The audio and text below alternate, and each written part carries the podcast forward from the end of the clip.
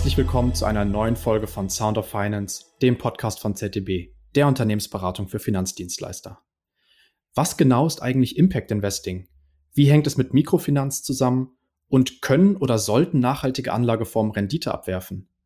Um diese Fragen dreht sich unsere heutige Folge. Mein Name ist Maximilian Huth, ich bin Berater bei ZDB und habe mit Edda Schröder heute wieder einen sehr interessanten Gast in unserer Sendung. Edda ist Gründerin und Geschäftsführerin der Invest in Visions GmbH.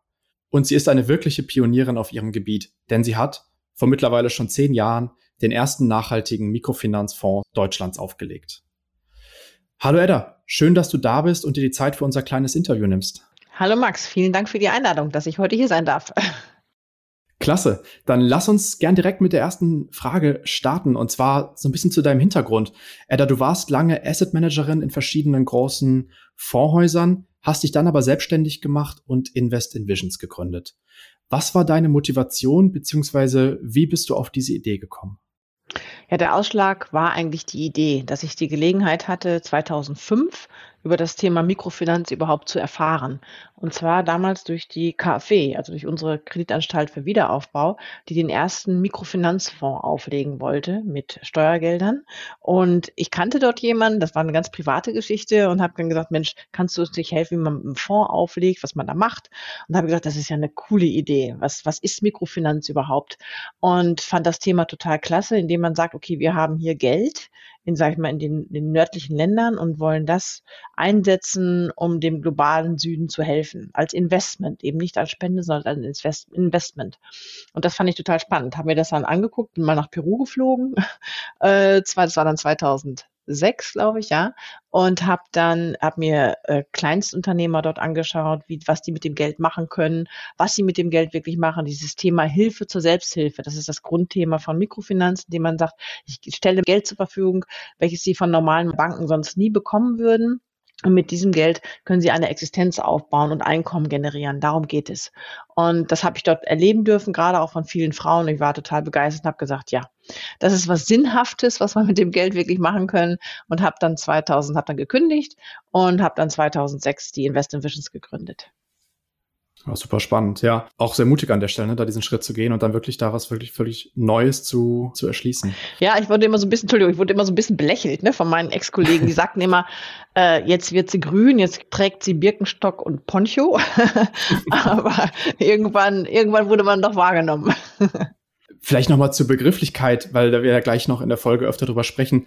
Was ist denn eigentlich Impact Investing und Mikrofinanz und worin liegt auch der Unterschied zu anderen nachhaltigen Anlagen? Mhm. Ich glaube, der große Unterschied ist wirklich, dass man ein, ein, von vornherein ein Ziel hat, etwas Positives zu bewirken. Bei Mikrofinanz zum Beispiel als Beispiel ist es, dass man wirklich mal, dass man Menschen Gelder zur Verfügung stellen wollen, also Finanzdienstleistungen zur Verfügung stellen möchte, die sonst keine Möglichkeiten haben, diese zu nutzen. Sei es, wenn es um Kredite geht im ersten Sinn oder aber auch um Spareinlagen oder auch an einem Girokonto oder auch letztendlich um Versicherungen. Und das ist das positive Ziel aus Mikrofinanz zum Beispiel erreichen möchte. Andere Beispiele sind bei Impact Investing, wenn man einen kein ein Recycle-Unternehmen äh, mit aufbaut und fördert oder wenn man eine Schule finanziert, also eher so in dieser Projektfinanzierung drin ist. Die ESG-konformen Anlagen sind die, wo man ein Investment hat und sagt, okay, inwieweit guckt es nach CO2-Ausstoß oder nach anderen ESG-konformen Kriterien, die dann beachtet werden sollen. Aber die Zielsetzung ist eine andere. Also man hat erst das Unternehmen und guckt dann, was kann man ändern. Und hier geht es bei Impact Investing geht es wieder darum, von vornherein ein Ziel zu haben, was positiv bewirkt bewirkt werden soll. Mhm, verstehe, ja. Wie geht Invest in Visions an der Stelle vor? Also wie identifizierst du oder dein Team mögliche Anlageprojekte? Was für Kriterien müssen dort erfüllt sein? Mhm. Also wir bewegen uns ausschließlich in den sogenannten Emerging Markets, also in den Entwicklungs- und Schwellenländern. Und wir sind jetzt aktuell in 35 Ländern unterwegs, wie zum Beispiel Kambodscha, Ecuador, Kenia, also überall auf der Welt, äh, Tadschikistan, und unsere Ziel ist es, über sogenannte Mikrofinanzinstitute, das sind spezialisierte Banken, die sich auf dieses Thema Mikrofinanz konzentriert haben und Menschen, die sonst keinen Zugang zu Finanzdienstleistungen haben, von, von Geschäftsbanken, denen Geld zu vermitteln. Der, der Prozess ist ein anderer. Das ist oft doch so, dass die Berater zum Kunden hingehen. Es wird das Geld noch oft händisch ausgezahlt. Also sie stellen Darlehen zur Verfügung an diese, an Menschen, die sich selbstständig machen wollen. Es geht also wirklich um dieses Thema Hilfe zur Selbsthilfe. Das heißt, ich gebe dir Geld, ein Startkapital und damit kannst du dich dann selbstständig machen und Einkommen generieren und quasi dich aus der Armut befreien. Die obersten Ziele von Mikrofinanz sind A, sich aus der Armut zu befreien, B, ähm, Selbstständigkeit und C, auch Frauenförderung. Denn sehr, sehr viele Frauen sind unsere Kunden durch diese Mikrofinanzinstitute, die sich selbstständig machen zum Beispiel mit einem Gemüseladen oder einer kleinen Schule oder eine Schneiderei, eine Näherei, sonstige Dinge. Das durchschnittliche Darlehensvolumen, was wir haben bei den Endkreditnehmern, liegt ungefähr bei 1600 US-Dollar. Das variiert sehr stark. Das kann zum Beispiel in Indien sind es 400 Dollar, aber auch in Osteuropa zum Beispiel sind es, da reden wir schon über 10.000 Euro zum Beispiel. Mhm.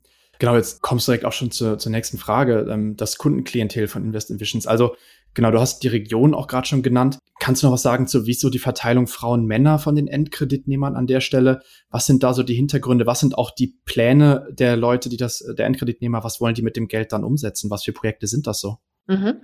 Das ist interessant. Medial bekannt, wenn ich ganz kurz mal ein bisschen in die Historie zurückgehen darf. Gerne. Äh, medial bekannt wurde das Thema Mikrofinanz äh, 2006 auch durch, die, durch den Friedensnobelpreis von Professor Yunus. Er hat damals durch seine Idee mit der Grameen Bank in Bangladesch den Friedensnobelpreis erhalten, weil man mit Mikrofinanz die Schere zwischen Arm und Reich weltweit verringern möchte.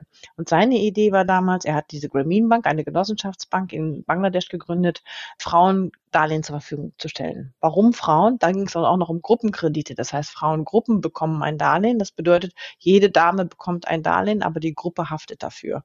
Ist heute auch noch präsent in Mikrofinanz, aber wird weniger werden, weil es auch mehr Individualkredite gibt. Aber sein. Ziel und sein, seine Prämisse war eben halt, er sagt immer, Frauen zahlen wesentlich besser zurück. Frauen sind die zuverlässigen Darlehensnehmer die dann auch die Darlehen zurückzahlen. A, weil sie keine andere Möglichkeit haben, die würden sonst kein Geld bekommen. B, weil sie alles dafür tun würden, um ihre Kinder, gerade auch die Kinder, eine, den Kindern eine bessere Zukunft zu ermöglichen, sei es durch Schulbildung, weil Schulbildung ist in vielen Ländern in den Emerging Markets halt nicht frei. Sie müssen halt dafür bezahlen und das ist vielen, gerade vielen Frauen ein Anliegen. Man, er sagt immer so banal, ja, die Männer vertrinken und verspielen das Geld und die Frauen arbeiten dafür. Aber das, das sagt auch so ein bisschen die Zahlen. Ich meine, wir reden im Mikrofinanzbereich über Rückzahlungsquoten auf der Endkreditnehmer von 97 Prozent. 97 Prozent der Menschen, die ein Darlehen bekommen, ein Kleinstdarlehen bekommen, was ja ohne Sicherheiten vergeben wird. Also man kann es so ein bisschen vergleichen mit einem Überziehungskredit bei uns auf dem Girokonto, äh, werden zurückgezahlt. Welche Kriterien müssen erfüllt sein für so ein Anlageprojekt? Weil unsere Vertragspartner im Fonds sind die Mikrofinanzinstitute, also die die Finanzinstitute, die den Menschen dieses Geld zur Verfügung stellen. Und die müssen gewisse Bedingungen erfüllen, also die ganz normalen ESG-Kriterien. Also wir würden nicht investieren in, in Pornografie, in Waffen, in, in ähm, Drogen und solche Dinge. Die werden mhm. ausgeschaltet von vornherein. Und uns geht es natürlich auch gerade darum, dass die Kredite ähm, marktgerecht vergeben werden, also mit marktgerechten Zinsen, dass die Kunden nicht in eine Überschuldungsphase kommen, also dass wirklich der Kunde auch im Mittelpunkt steht. Und darauf achten wir schon. Das Gleiche gilt dann natürlich auch für die Mitarbeiter des Mikrofinanzinstitutes, ne, die auch, du wir dann sehen wollen, wie das Marketing gemacht wird, wie die Unternehmensführung ist und eigentlich solche Dinge. Die Aspekte müssen erfüllt sein, sonst würden wir dort auch nicht investieren.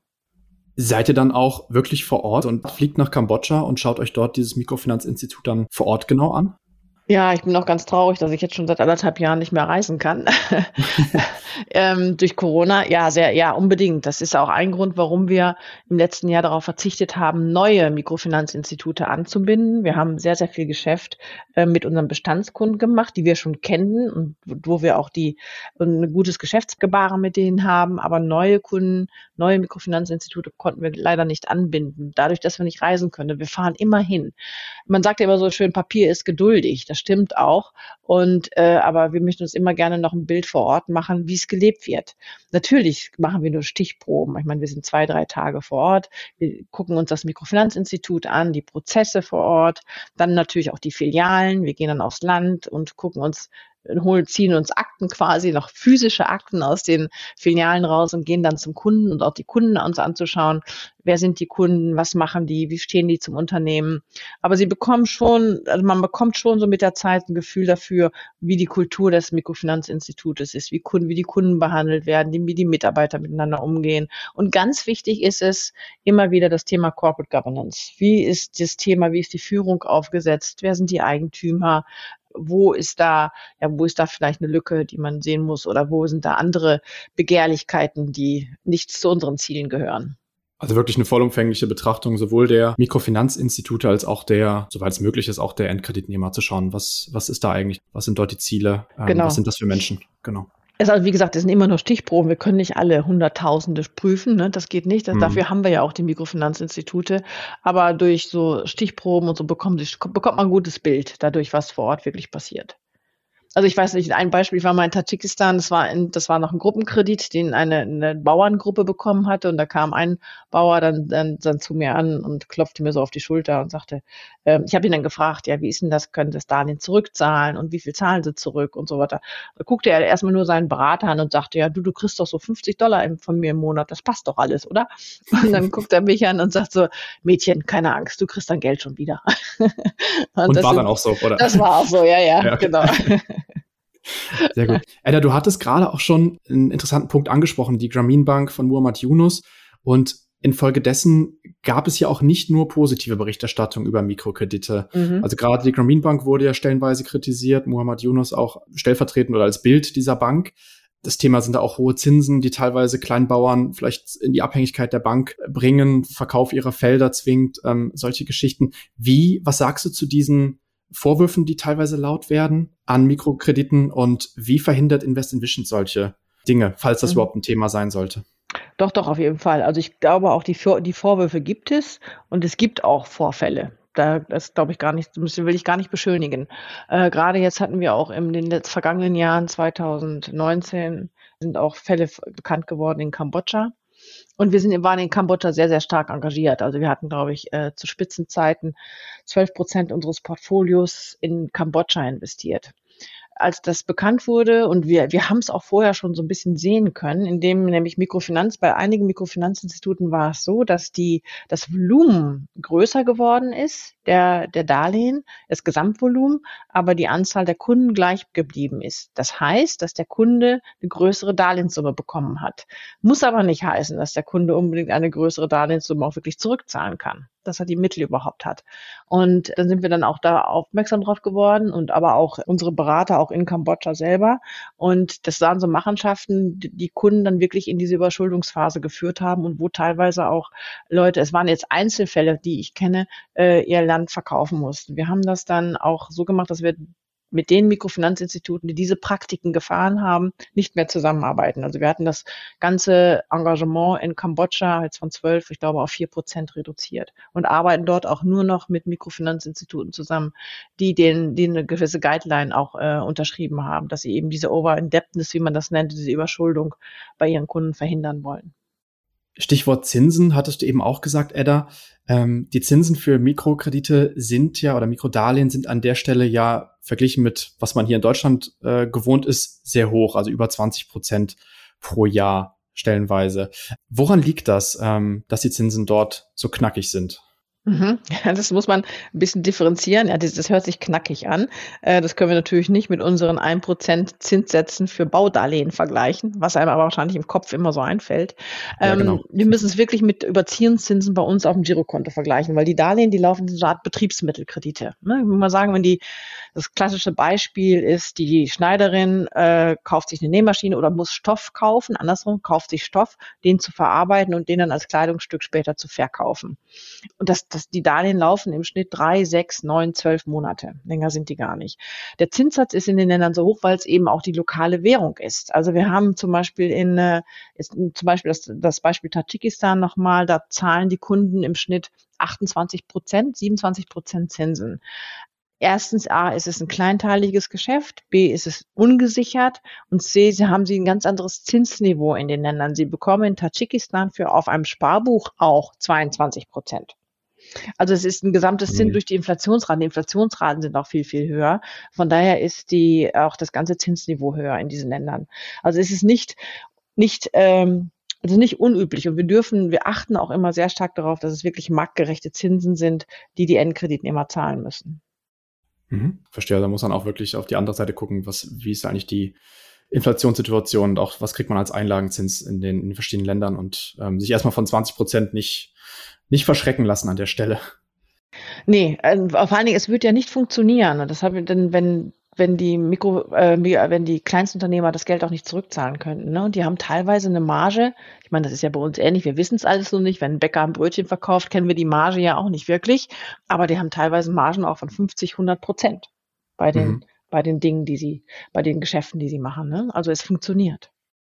Edda, ich möchte noch mal auf die Region ein bisschen eingehen. Du ähm, hattest ja gerade ein paar Länder genannt, in denen ihr aktiv seid. Mhm. Ähm, ich habe gesehen, ihr unterstützt auch Mikrofinanzinstitute in China. Mhm. Da bin ich kurz stutzig geworden. Also braucht China als wirtschaftliche und militärische Supermacht, die sie mittlerweile sind, ähm, wirklich an der Stelle Unterstützung oder wäre das Geld dort in anderen Ländern vielleicht dringender benötigt?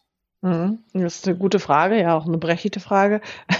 Die Frage habe ich mich auch gestellt, als äh, wir überlegt hatten, in China zu investieren. Aber auch dort in China geht die Schere sehr weit auseinander, wie wir wissen. Ne? Sie haben, wir haben dort auch eine kleine äh, sehr reiche Schicht und auch immer noch sehr, sehr viele men arme Menschen im Land.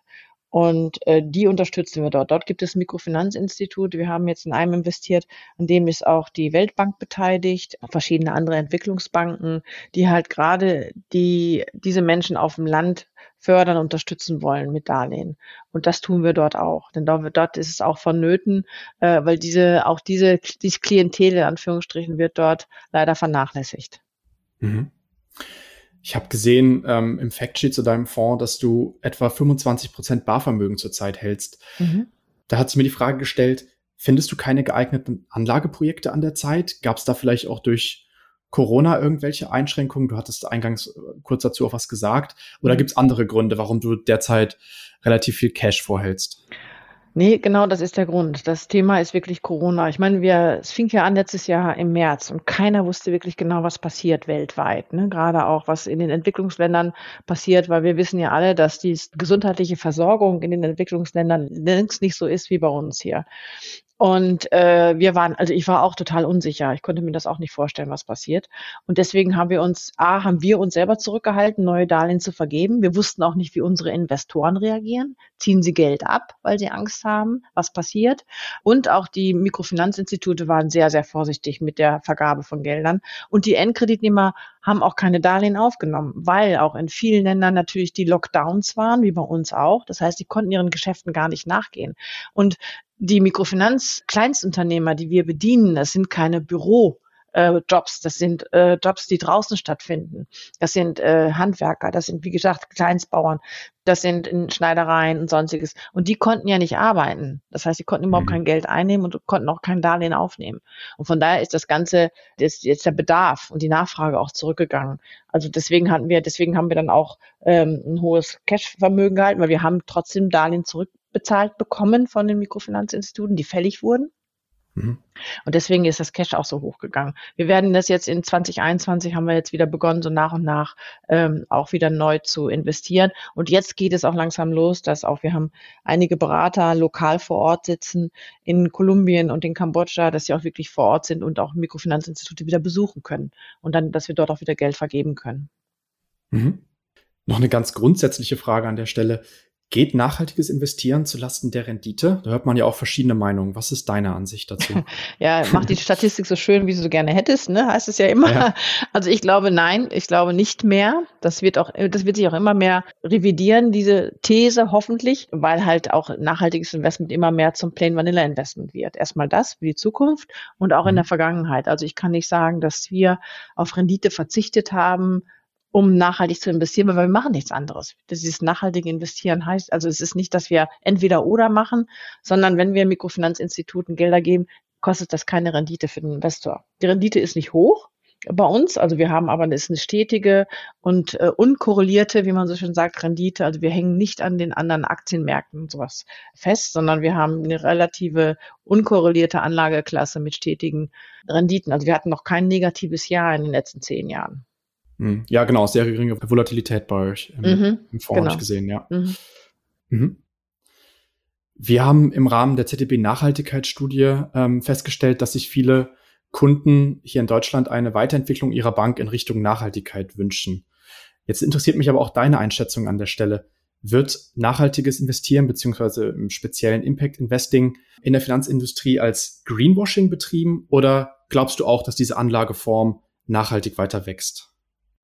Ich glaube, es gibt mehrere Phasen. Ich glaube, jetzt sind wir gerade in der Phase, weil es ja auch reguliert werden soll. Wir kennen ja die Offenlegungsverordnung seit dem 10.3. diesen Jahres. Dann gibt es ja die EU-Taxonomie. Es gibt Artikel 8, Artikel 9 Fonds. Im Moment glaube ich schon, ohne irgendjemandem zu nahe zu treten, dass viel Greenwashing gemacht wird, um diese Definition zu bekommen ne, um, um zu sagen, ich bin nachhaltig oder ich, ich bin ein Artikel 8 oder Artikel 9 Fonds. Ich glaube schon, dass da ziemlich viel, ich, ich sage mal jetzt ganz böse, reingequetscht wird, dass man da reinpasst. Ich glaube aber, das wird sich revidieren im Laufe der Zeit. Erstmal A, werden die Anleger, die Investoren immer mehr drauf schauen, was da wirklich, was dahinter steckt. Und ich glaube, das wird sich dann von alleine regulieren, in Anführungsstrichen, irgendwann mal. Ich habe mal einen Vortrag gehört von einer Volkswirtschaftlerin von, äh, ich glaube, Helaba war das, äh, die gesagt hat, irgendwann gibt es keinen DAX und DAX nachhaltig, dann gibt es nur noch einen.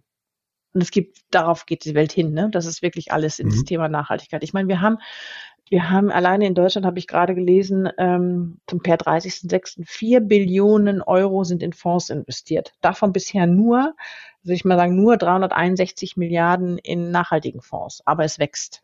Also die haben hm. irres Wachstum. Ich glaube auch, da geht es hin. Aber ja, ich glaube, es gibt verschiedene Phasen. Das Greenwashing wird jetzt, glaube ich, erstmal Oberhand gewinnen und dann will ich das relativieren. Mhm. Ja, wünschenswert wäre es auf jeden Fall. Ne? Und ich meine, es liegt ja auch in, in den Händen der, der Anleger, ne, wo sie ihr Geld dann investieren an der Stelle. Und ähm, ich denke, um nachhaltige Anlagen kommt da auch keiner mehr so wirklich drum rum, oder zumindest da sich mal näher mit zu beschäftigen an der Stelle. Stimmt, und es geht dann, letztendlich geht es auch immer um Werte. Ne? Welche Werte sind mir wichtig? Auch als Anleger gucke ich jetzt gerade auf. Man kann nicht alles einschließen, ne? also auch bei uns. Ich meine, wir sind sehr stark als Mikrofinanz, als Impact-Investor auf das Thema soziale Performance aus. Also wir messen, wie viele Menschen Gelder bekommen, wie viele Menschen sich daraus aus der Armut befreien können, wie viele äh, Länder wir bedienen können, Stadt, Land, Frauen gerade auch. Also die Frauenquote bei uns ist äh, 59 Prozent im Portfolio übrigens. Die Frage hatte ich vorhin noch nicht beantwortet. Und ähm, und es gibt aber andere, die sagen, nein, ich will, aus, will nur das Klima schützen. Ne? Das sind unterschiedliche Dinge. Und wenn wir natürlich sagen, wir fördern Unternehmertum in den Ländern, wir haben jetzt auch noch einen anderen Fonds, der eben kleine und mittlere, also den Mittelstand fördert, dann werden wir automatisch mehr Energie brauchen für diese Unternehmen. Natürlich arbeiten wir darauf hin, dass die Energie möglichst erneuerbar ist, ne? also nicht die fossilen Energieträger sind. Aber es gibt einen Übergang, wo es eher schwierig ist. Also man kann, glaube ich, nicht auch alle Ziele auf einmal erfüllen glaube, das ist illusorisch. Mhm. Nee, aber das sind an der Stelle, glaube ich, gute Schlussworte. Da nur erstmal vielen Dank zu sagen für das Gespräch und deine ja wirklich sehr interessante Einschätzung zur Zukunft auch von nachhaltigen Anlageformen und im Speziellen natürlich auch zu deinen Erfahrungen im Bereich Mikrofinanz an der Stelle. Vielen Dank. Vielen Dank. Dankeschön, Max. Danke. Tschüss. Also zusammenfassend lässt sich sagen, dass der Markt für Impact Investing stetig zunimmt und das Interesse auch von Anlegersicht kontinuierlich steigt. Anleger sollten sich natürlich gut informieren, ähm, damit sichergestellt wird, dass das Geld wirklich Menschen vor Ort zugutekommt, die es auch wirklich benötigen. Und ja, Invest in Visions hat an dieser Stelle wichtige Pionierarbeit geleistet und zeigt, dass Nachhaltigkeit und Geldanlage Hand in Hand gehen können. Für weitere Informationen möchte ich euch sehr gern die Website von Invest in Visions nahelegen. Ihr findet den Link wie gewohnt in der Episodenbeschreibung. Dort haben wir euch auch nochmal die ZDB-Studie zum Thema Nachhaltigkeit verlinkt. Und wie ihr auch wisst, freuen wir uns immer sehr über eure Meinungen zu dem Thema, zum Beispiel per Mail oder Social Media. Wenn euch die Folge gefallen hat, abonniert gerne den Podcast und lasst eine Bewertung da. Vielen Dank und bis zum nächsten Mal bei Sound of Finance.